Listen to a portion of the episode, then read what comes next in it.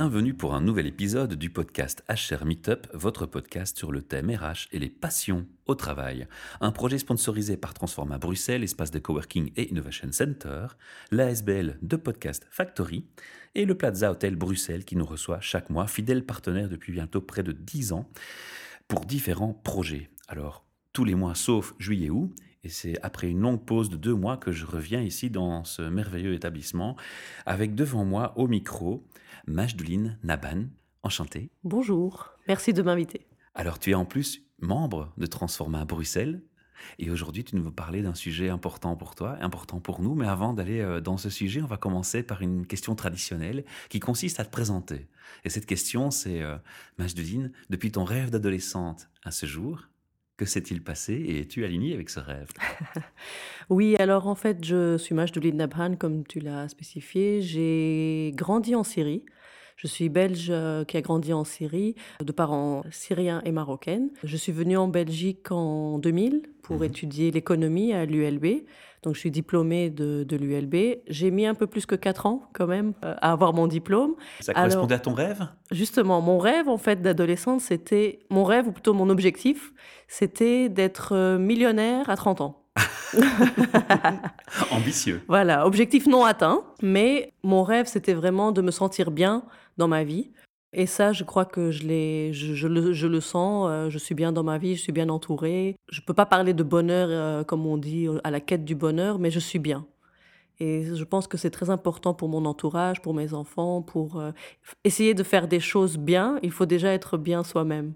C'est un magnifique message, ça ancrer son bonheur. En fait, on est le patron de son propre bonheur. On va dire ça comme ça. Alors, les études d'économie, Voilà, donc j'ai fait des études d'économie, comme je viens de dire, euh, à l'ULB. Et quand j'ai terminé, en fait, je comptais rentrer en Syrie. C'était mon objectif, je comptais pas rester en Europe. C'était en 2007, donc c'était bien avant euh, les événements tragiques Que la, qui- que la Syrie connaît. J'avais trouvé un emploi là-bas dans le monde euh, de l'import-export parce que j'avais un background France, francophone, euh, je parlais l'anglais, euh, j'ai étudié en Europe, donc c'était intéressant justement pour une entreprise là-bas que j'ai cet, euh, cet apport en plus d'être syrienne, mais aussi euh, je connais l'Europe. Et en fait, j'étais revenue pour passer mon, mon mémoire euh, à Bruxelles et j'ai rencontré mon mari.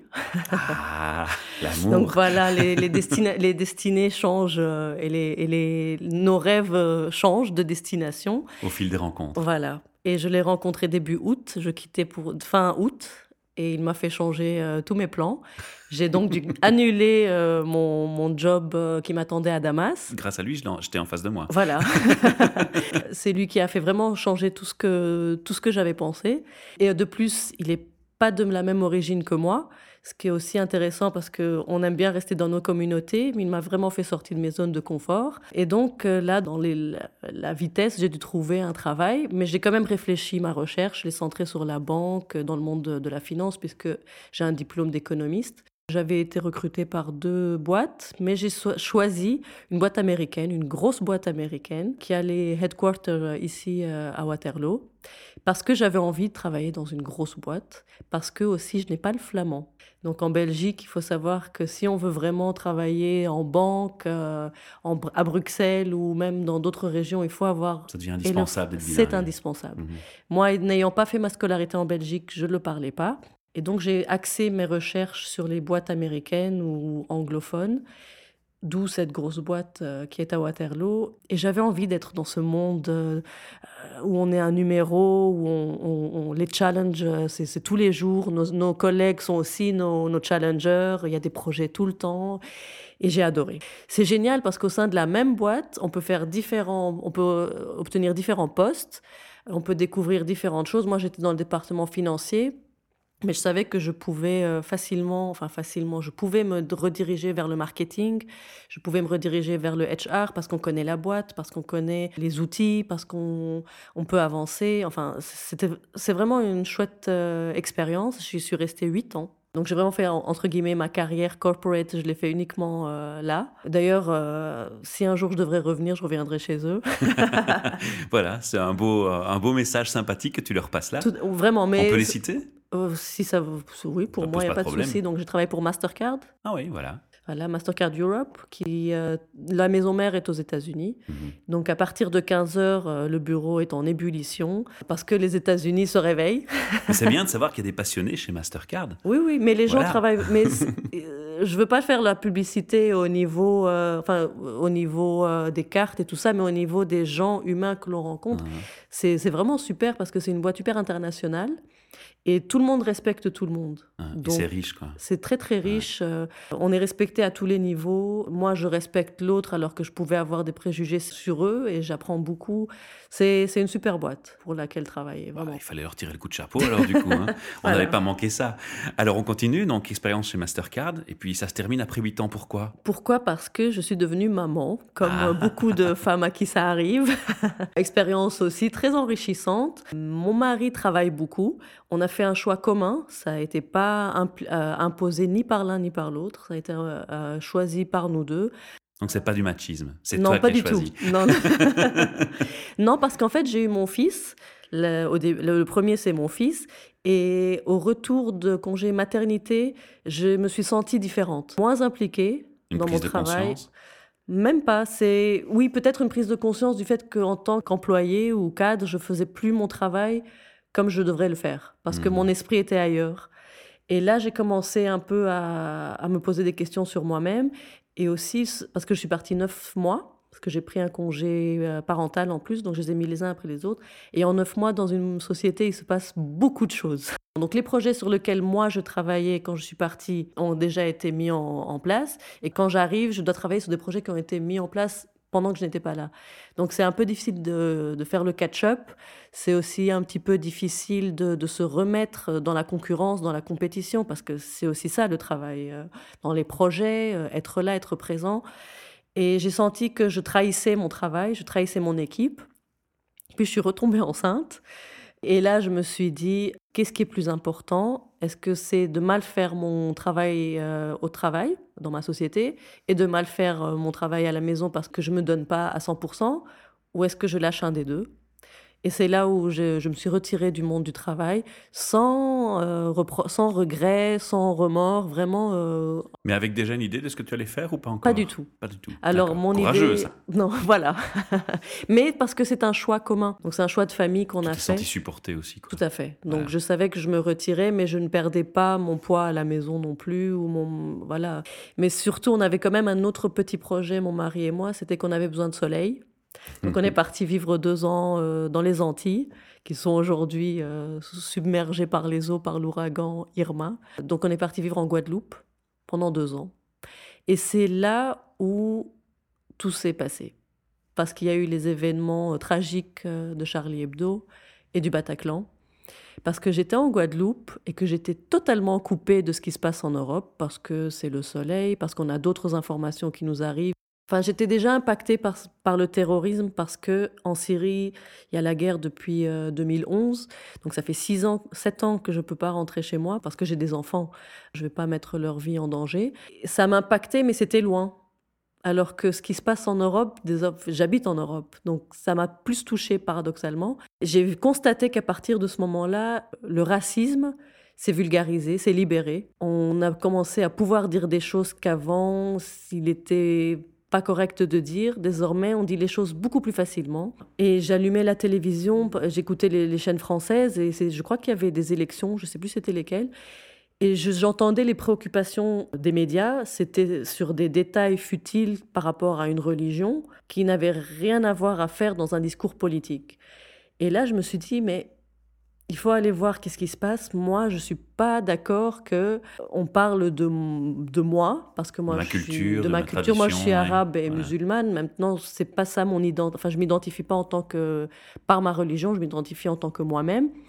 Mais ça me dérangeait que ce soit constamment dans les médias et qu'on ne voyait que ces choses-là négatives et que les gens qui, donc en Belgique ou en Europe, euh, souffrent déjà de racisme sont encore plus euh, de ça, alors qu'il y a des gens brillants, des gens talentueux. Et c'est ça qui me... Je trouvais ça dommage. Et là, j'ai commencé une réflexion sur qu'est-ce que je peux faire. À ton échelle. À mon échelle.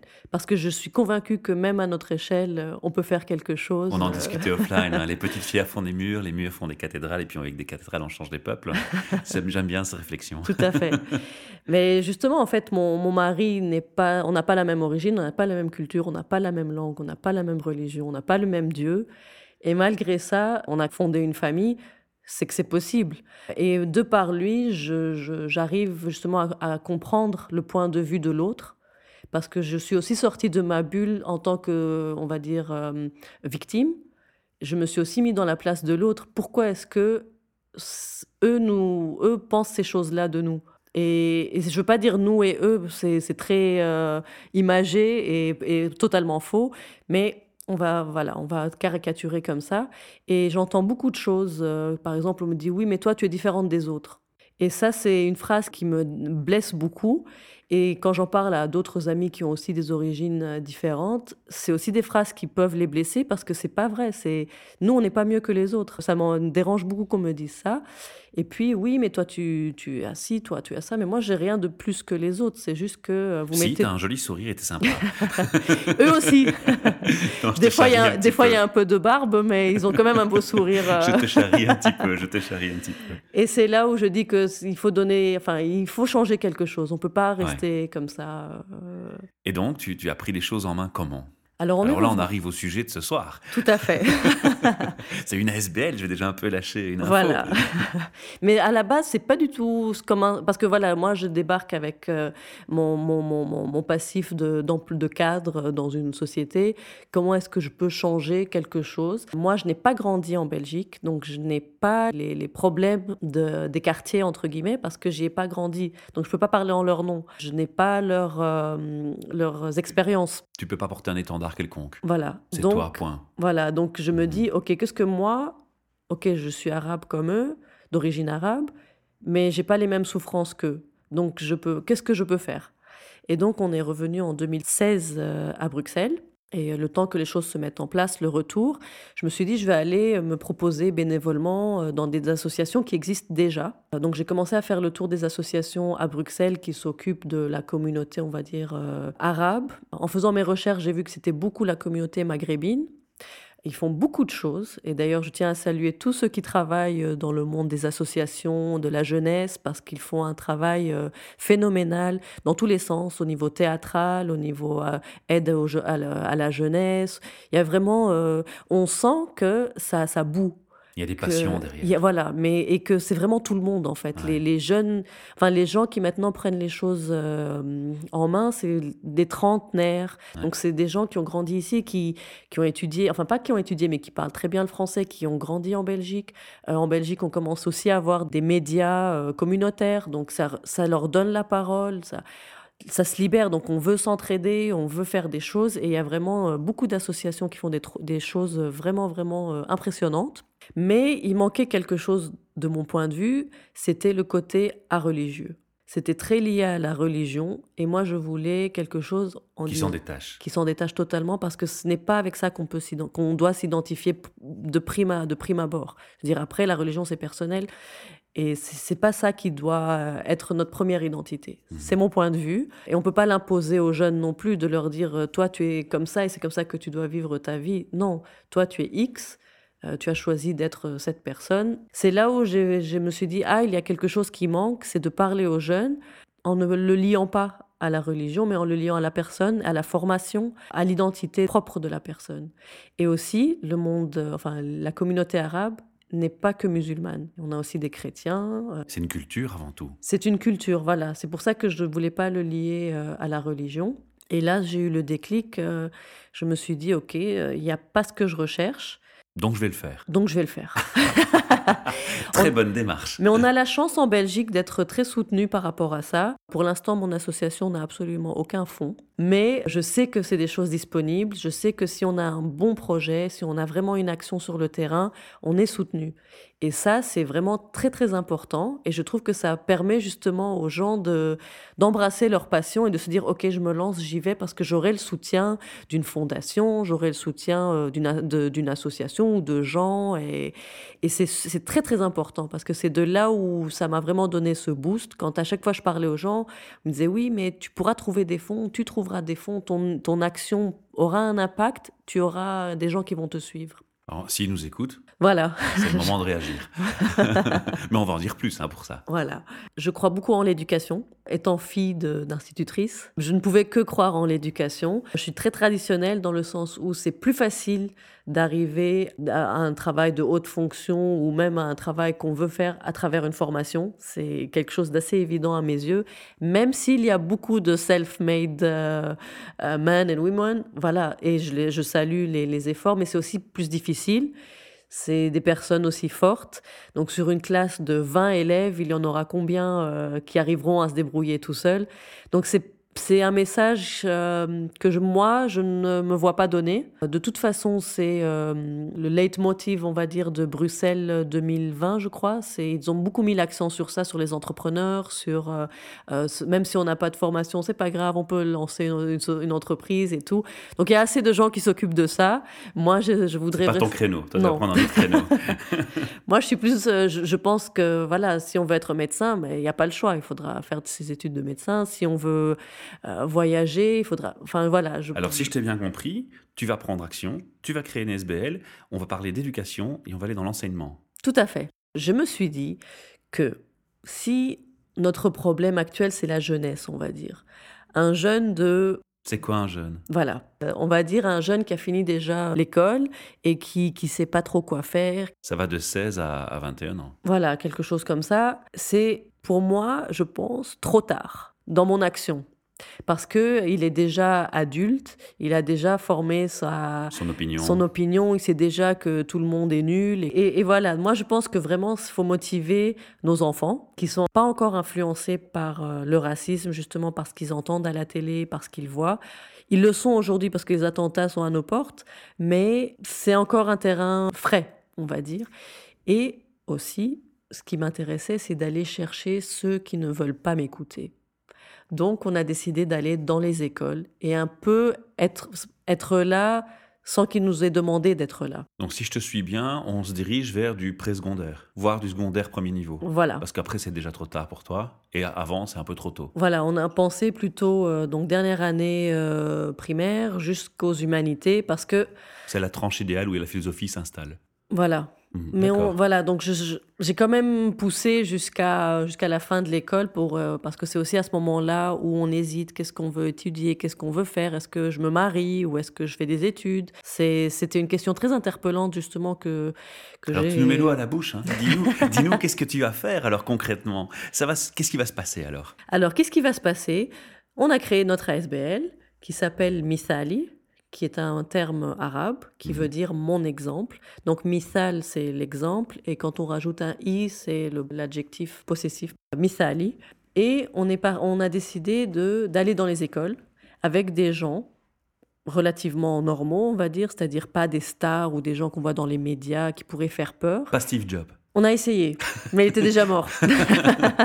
Euh, non, mais on parle de la scène locale belge parce qu'on a des gens brillants d'origine. Euh, J'ai mon côté humoristique, mais t'inquiète pas, je te suis bien.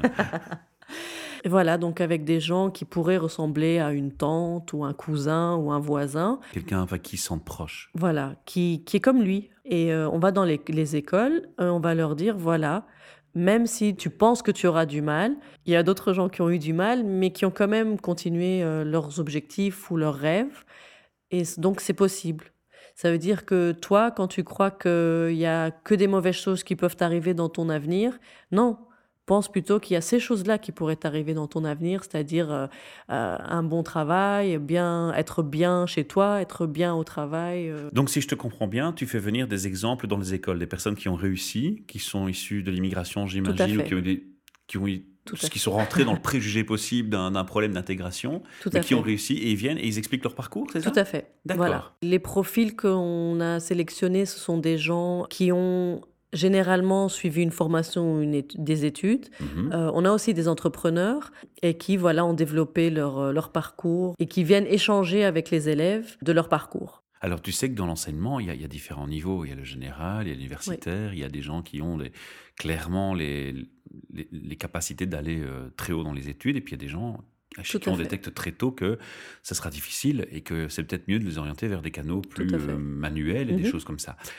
Est-ce que pour ce public-là, qui n'est pas encore distinct à cette période de- des études, hein, n'est pas encore tout à fait ciblé déjà, est-ce que c'est pas un peu euh, risqué de, de donner un sentiment d'infériorité à un certain s'ils si, se disent ben moi j'ai pas les, les capacités d'avoir un effet qui est pervers inverse à ce que tu souhaites Oui. en fait? Alors tu as nous, réfléchi à cet aspect? Tout à fait. Je ne suis pas spécialiste de l'enseignement, donc je me suis entourée. voilà On a préparé les boîtes à outils, on va dire, pour les interventions dans les classes avec des enseignants. On travaille aussi avec une société qui travaille dans le recrutement, mais dédié à la diversité. Mais la diversité dans le sens large, c'est-à-dire, je pense qu'il y a 13 critères, c'est euh, le Oui. sexe, l'âge, l'handicap, l'origine sociale. euh, Enfin, il y a 13 critères. Moi, je me suis focalisée sur l'origine ethnique. Donc, eux nous aident aussi sur les questions de discrimination que les élèves peuvent avoir en disant oui, mais moi, j'aurai bac plus 5 et on va pas m'employer parce que euh, je suis arabe. C'est la réalité. On a déjà préparé ces réponses. Mais moi ma crainte c'était plutôt le, le- le jeune Oui. gamin qui sent bien qu'il va pas avoir l'ambition de faire des études universitaires et qui va se retrouver devant un docteur qui veut parler de son parcours et, et qui va se dire ouais ben, c'est bien gentil moi je serai jamais docteur Tout à fait. Mais en fait, le but, c'est d'inspirer, déjà de donner du positif.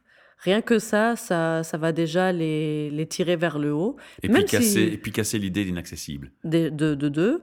Et de trois, c'est les instituteurs qui font appel à nous, ou les, les professeurs, qui connaissent leur classe, connaissent leurs élèves, et nous, de- nous, nous demandent le profil. Mhm. Ils cherchent certains profils. Donc, euh, un professeur euh, d'économie, par exemple, va nous demander, dans une classe professionnelle, va nous demander euh, de faire venir un, un ou une entrepreneuse dans le monde de la logistique ou des transports. Donc, on essaye de caler, enfin, nous calons le profil des, des- des intervenants qu'on appelle les ambassadeurs au profil des élèves et de ce que les, les professeurs et instituteurs veulent faire sentir chez leurs élèves. Donc, on, justement, on cherche aussi des profils de gens qui ne sont pas arrogants, qui ne sont pas dénigrants, qui, qui veulent juste euh, essayer aussi d'avoir un impact. Comment est-ce qu'on a recruté ces gens-là? C'est la question que tu dois te Mhm. poser. oui tu anticipes bien Eh bien, j'ai pris mon petit bâton de pèlerin et j'ai été assister à moult événements où euh, j'ai été rencontrer des gens qui parlaient dans des panels ou qui assistaient à un événement. J'ai vraiment été leur dire, OK, vous, vous vous appelez... euh, votre prénom et votre nom ont une co- consonance légèrement du Sud. Est-ce que vous accepteriez de participer en tant qu'ambassadeur, de donner de votre temps euh, pour venir un petit peu motiver, inspirer, donner du positif à nos jeunes, à, notre, à notre avenir? Alors, je vais jouer l'avocat du diable. hein. Heureusement, je l'espère et je prie pour, on ne met pas tous les gens et tous les enfants issus de l'immigration dans les mêmes classes, dans les mêmes écoles. C'est-à-dire que les écoles où vous allez aller avec ce type d'exemple seront de toute façon des classes avec une variété de à C'est-à-dire des personnes non issues de l'immigration Mhm. aussi. Oui, C'est bien. Moi, je trouve ça bien parce que ça leur permet aussi de prendre conscience de ces discriminations. Donc, c'est un côté très pédagogique. tout à fait. Cependant, est-ce que pour eux, le message va être perçu de la même manière? Alors, Est-ce qu'ils vont se sentir privilégiés ou est-ce qu'ils vont être sensibilisés à la cause du copain de Non, classe? parce qu'en Comment fait, ça se passe? Déjà, il y a beaucoup d'acteurs différents qui interviennent dans les écoles. Il y a d'autres euh, associations qui viennent justement avec d'autres profils. Nous, on vient vraiment avec ce profil de la diversité. Il n'y a pas que des gens issus du monde arabe, mais il y a aussi des gens du monde africain, iranien, donc un petit peu de tout. Et c'est, comme tu vous avez dit, un petit peu dans les deux sens parce que et ça, c'est un- une réalité, euh, on va dire, en, en Belgique. Dans certaines écoles, il y a des élèves qui, qui n'ont jamais... Enfin, leur seule vision de l'autre généralement très négative. Donc, c'est aussi intéressant de leur dire que, chers jeunes, nous grandissons dans une ville et dans un pays divers diverses et communs à tout, tous. Et, et ces gens-là, vous allez les fréquenter euh, dans votre vie. Ça pourrait être, euh, je sais pas, me- ce, ce- ce médecin pourrait être le médecin de, de ta maman, ce comptable pourrait être le Mhm. comptable de ton papa. Donc, Donc vraiment il y a une double, montrer- une double action. en Tout fait. à C'est ça fait. qui est bien. Oui, Ouais, oui, oui, c'est le but. Donc on sensibilise le, public qui, qui pourrait, je vais dire, euh, se sentir euh, discriminé. Oui. Et on sensibilise le, le- le public qui pourrait être le futur discriminant à en lui faisant prendre conscience. cons- C'est merveilleux comme chose, Oui. comme démarche. On, on essaye. c'est notre but parce que Ça fait combien de temps que tu fais ça maintenant? Ah, malheureusement pas très longtemps. Depuis quand? C'est ma question Alors, du voilà. Alors, on a créé la SBL vraiment euh, en octobre 2016. Donc, Ouais. c'était l'année passée. Et on a commencé à recruter des gens. Ça nous, ça, ça nous a mis quand même euh, six mois à avoir une database assez euh, Avec un public. consistante voilà, ouais. euh, de gens qui acceptent d'aller. D'ailleurs, je salue tous nos ambassadeurs et tous ces gens qui acceptent de nous donner de leur temps parce que c'est pas évident de d'être à 8h30 à Saint-Josse pour une intervention devant des adolescents qui n'ont pas du tout envie de nous écouter. Donc c'est du temps qu'ils donnent euh, à notre jeunesse bénévolement. Donc c'est aussi important de, de le dire et je suis vraiment agréablement surprise par le nombre de gens qui veulent venir intervenir dans les écoles. Oui, maintenant tu dois plus les chercher, c'est eux qui sollicitent. Voilà. Je suis vraiment époustouflée par le nombre de gens talentueux qu'il y a dans, on va dire, la communauté, si on veut dire ça, et qui sont la majorité silencieuse et qui se font blâmer pour des choses qu'ils n'ont pas faites et qui sont obligés de faire, de courber le dos alors que c'est des gens vraiment euh, exceptionnels. Alors, je vais, encore jouer l'avocat du diable, mais une société, c'est très complexe. Alors, il y a certes les, discriminations sur différentes bases de, sexe, hein, les discriminations hommes-femmes. euh, on sait que les femmes n'ont pas encore tout à fait les mêmes droits que les hommes. Il y a des tas de choses qui se passent en société, mais il y a aussi une discrimination qui est très importante, c'est la discrimination de niveau social. Vous avez des gens qui sont issus de, de milieux très aisés et des gens qui vivent en cité sociale. Quelle que soit leur origine, ils ont les mêmes difficultés que quelqu'un qui est issu de l'immigration parfois. Est-ce que c'est aussi quelque chose que vous prenez en compte quand vous cherchez des ambassadeurs, parce qu'on parle d'ambassadeurs finalement, hein, qui viennent un peu prôner un message positif dans les écoles Est-ce que vous attachez à essayer quand même d'avoir des gens qui viennent témoigner avec des, des horizons divers aussi sur le côté de la couche sociale? C'est important, je pense. Tout à fait, c'est très important et euh, je, je- je rejoins votre point de vue. Sauf que ce n'était à la base quand Pas la on- priorité. Voilà, ce n'est pas la priorité et ce n'est pas mon combat. Les gens, parfois, ça c'est un- une chose que je déplore, c'est qu'issus de l'immigration, quand ils sont pas directement intégrés avec un job, ils se retrouvent souvent dans les cités sociales. Et, et Oui. on a tendance à un peu illustrer ça comme une faille en- dans le système belge, parce que ou dans d'autres pays, c'est pareil, on les regroupe, on, on les met ensemble, et finalement, c'est mettre quelque part des gens qui ont des problèmes ensemble. Oui. Et donc, ça a accentué le phénomène, c'est encore accentué ce phénomène que tu veux justement casser par ta démarche. C'est pour fait. ça que je trouvais que c'était important malgré tout. Je sais, mais je n'ai pas les, les moyens ni les armes pour, euh, pour, pour ça. Mais justement, autre dans- approche, quoi. C'est une autre approche. D'accord. Et justement, ce qui- ce qu'on voulait, ce qu'on essaye de développer aussi avec Missali, c'est que les sociétés s'impliquent avec nous. Comment? En organisant des visites de société. En entreprise. En entreprise, oui. Voilà, Mhm. en entreprise. Pour les faire sortir, parce que voilà, comme euh, Ouais, tu donc l'ambassadeur vient avec un exemple et puis il propose aux élèves on va aller dans ma boîte où je travaille voir. L'idéal, ce serait ça. Ça, ce Ah. serait le, le, le, Le rêve, le rêve, voilà, le chemin idéal. Il faut encore convaincre les, les, les entreprises. Bon, s'ils nous écoutent, il y a plein Voilà. qui nous écoutent, c'est le moment. Tout à fait. et, euh, et donc voilà, notre idée, c'était vraiment de. Mais on a déjà l'accord, par exemple, de Mastercard, qui Ah ouais, accepterait de, de le faire. Maintenant, c'est pas du tout mis en œuvre. On en a, on a un accord oral, mais on n'a pas du Ah. tout mis les choses en œuvre parce que c'est compliqué aussi au niveau des écoles et au niveau de l'organisation. Ouais, questions de- voilà. etc., transport. Mais c'est enfin, quelque voilà. chose qu'on aimerait vraiment développer parce que il faut aussi se mettre quelque chose dans la tête en Belgique au niveau, euh, au niveau structure, on va dire, de la ville. Tout ce qui se passe au nord-est, par exemple dans une classe euh, à Saint-Josse, à Molenbeek ou à Scarbeek, moi, Majdouline, je me tourne à ma droite, j'ai une Majdouline, je me tourne à ma gauche, j'ai une Majdouline, et je peux faire toute ma scolarité en ne rencontrant pas, on va dire, un Belge, euh, je grossis, c'est très caricatural, de souche. Mhm. Et ça, c'est pas normal non plus, puisqu'on grandit en Belgique. C'est ce que je dénonce dans les Voilà. sociales aussi, en fait. hein. C'est tout à fait ça. Et ça, c'est pas normal. Et du coup, il y a des, des enfants. On crée qui- des ghettos, en fait. Tout à fait. Et c'est ho- c'est horrible y à y penser. Ça veut dire que, que moi, je me dis dans ma tête que je je vais pas pouvoir sortir de, de ce monde et que si je vais ailleurs, ça va être trop compliqué pour moi. Donc aussi casser cette, euh, cette peur de sortir de notre quartier, de notre cité. C'est pire que ça, je dirais, parce que c'est aussi un handicap très lourd. Parce que quand tu vis dans, je parle des gens qui vivent dans une cité sociale, moi j'en ai connu, certains s'en sortent. Et quand tu analyses pourquoi ils s'en sortent, c'est parce qu'ils sont sortis de ce milieu, ils ont changé d'environnement. Mhm.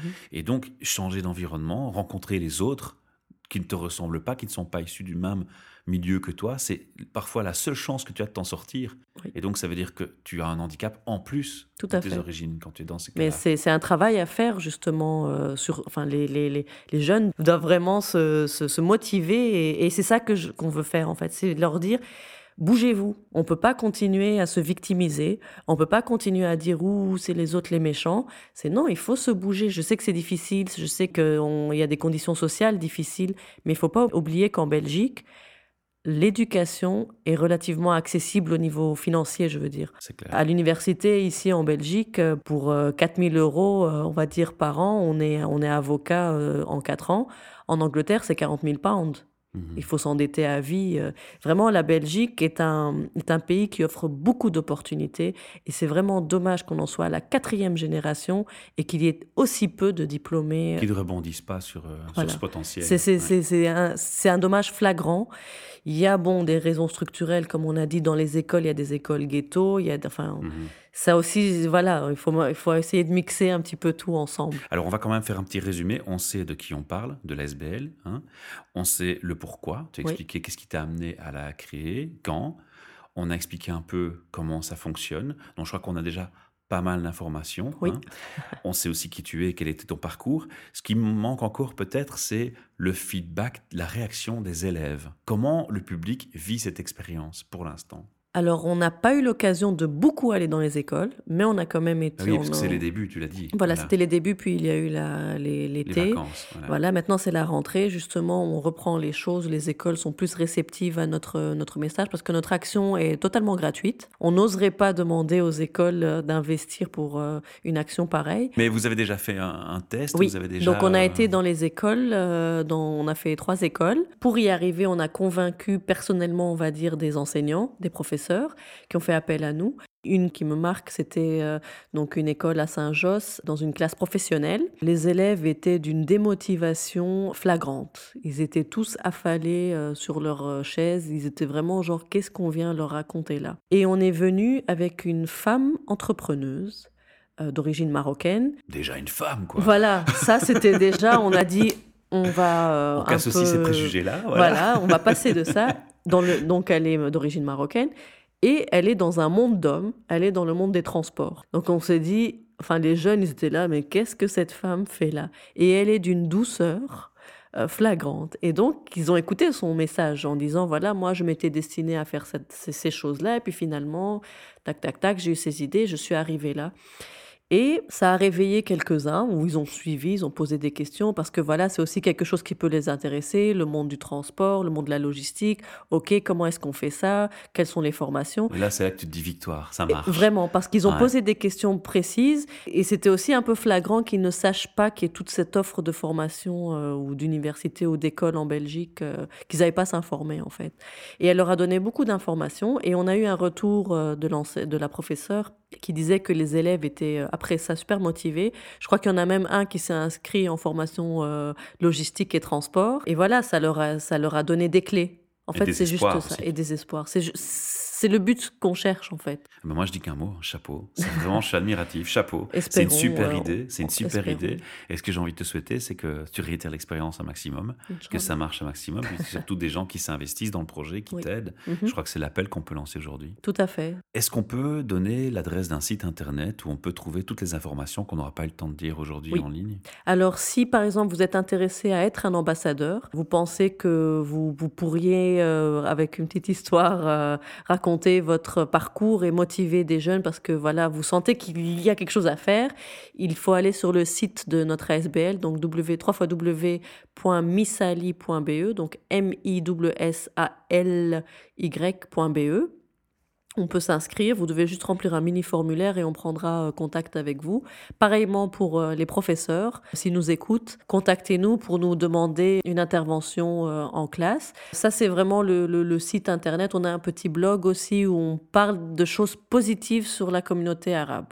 En fait, c'est un petit peu ça. En fait, c'est ça, c'est du positif. C'est un beau message. C'est ce qu'on cherche ce qu'on essaye aussi de faire de notre côté. Alors, on va clôturer cette, euh, cette interview donc, euh, par trois questions qui sont plus spécifiques et destinées à notre public RH. Tu as eu l'occasion de travailler dans un monde corporate, donc ça va être euh, assez pertinent de te poser ces questions. Majdouline, avec ton expérience, ton vécu, est-ce que tu observes aussi les feedbacks que tu entends au niveau de recrutement par rapport à cette jeunesse ou pas? Comment tu définirais un, un RH Quelle est la vision que tu as d'eux? Le problème, c'est que je, les, je pense qu'ils sont toujours du côté de l'entreprise. C'est le sentiment que tu as? C'est le sentiment que j'ai que eu que j'ai eu comme employé? On sent toujours qu'ils vont défendre l'intérêt de leur employeur, de l'entreprise, À tout prix, avant tout. avant tout. Voilà. D'accord. Et pourquoi tu as eu ce sentiment? Je pense que c'est un sentiment général. C'est beaucoup. On essaye, ils essayent toujours de négocier dans le sens de l'employeur. Mhm. Bon, il y, a, y a les demandes business évidemment qui sont derrière. hein. Ok, donc ça c'est ta vision. Est-ce qu'il t'est déjà cependant arrivé d'arriver dans une société, en visite, hein, ou, ou un endroit où tu te dis Waouh, ici c'est fantastique, je crois que tout le monde aimerait y travailler? Et si oui, si tu as eu cet effet waouh, pourquoi? J'ai eu cet effet quand j'ai commencé à travailler à Mastercard, vraiment ça, Ah bah parce oui, que je m'imaginais en fait une boîte, une grosse boîte américaine où tout le monde est motivé et c'était Ah. ce que c'était. Mais ce qui m'a vraiment euh, un jour impressionné, je crois que j'ai visité une agence euh, de com et voir tous ces gens euh, super euh, à l'aise avec des produits partout. je trouvais ça intéressant. Maintenant, je sais pas ce qu'il y a vraiment derrière. Et ça t'a marqué? Ça m'a marqué. Ok. Alors justement, maintenant, tu as un public RH qui nous écoute. Si tu avais un message à leur passer, lequel serait-il? Et là, on peut, on peut faire un lien avec ton sujet Tout qui est la discrimination et la diversité. Tout hein. à fait. Mais en fait, euh, on va dans les entreprises aussi pour sensibiliser euh, les gens à- au fait que si vous, vous, vous êtes, euh, je sais pas, vous êtes une entreprise euh, en Wallonie, euh, comment est-ce qu'ils peuvent avoir un impact sur le terrorisme? C'est très très gros- vague ce que je dis, mais c'est très simple. Quand on reçoit un CV, donnez la chance à ces profils divers. Donnez-leur la chance, peut-être que ça va marcher, peut-être que ça va pas marcher. Vous avez ce rôle. Essayez de l'utiliser euh, aussi en ne rejetant pas d'office un CV qui vient d'un mauvais quartier. C'est un beau message. J'espère qu'il sera entendu. Espérons. Merci Madjuline de m'avoir consacré ton temps, ta passion et surtout ton sourire et ta joie et ton partage de bonne humeur Merci à avec toi. des choses que positives à, à raconter au micro. Alors les auditeurs qui nous entendent aujourd'hui euh, peuvent nous rejoindre aussi s'ils euh, souhaitent parler de leur passion, de leur travail ou d'un thème RH à notre micro. Il suffit simplement d'aller sur le site hrmeetup.org, regarder les événements, il y a des dates d'enregistrement de podcasts qui sont mentionnées. Choisissez une de ces dates et cliquez dessus. et Vous aurez un planning avec mon email. Vous m'envoyez un petit mail pour réserver votre place. Vous serez accueilli dans ce merveilleux palace avec un petit sandwich, un jus d'orange et la gentillesse. À bientôt. À bientôt.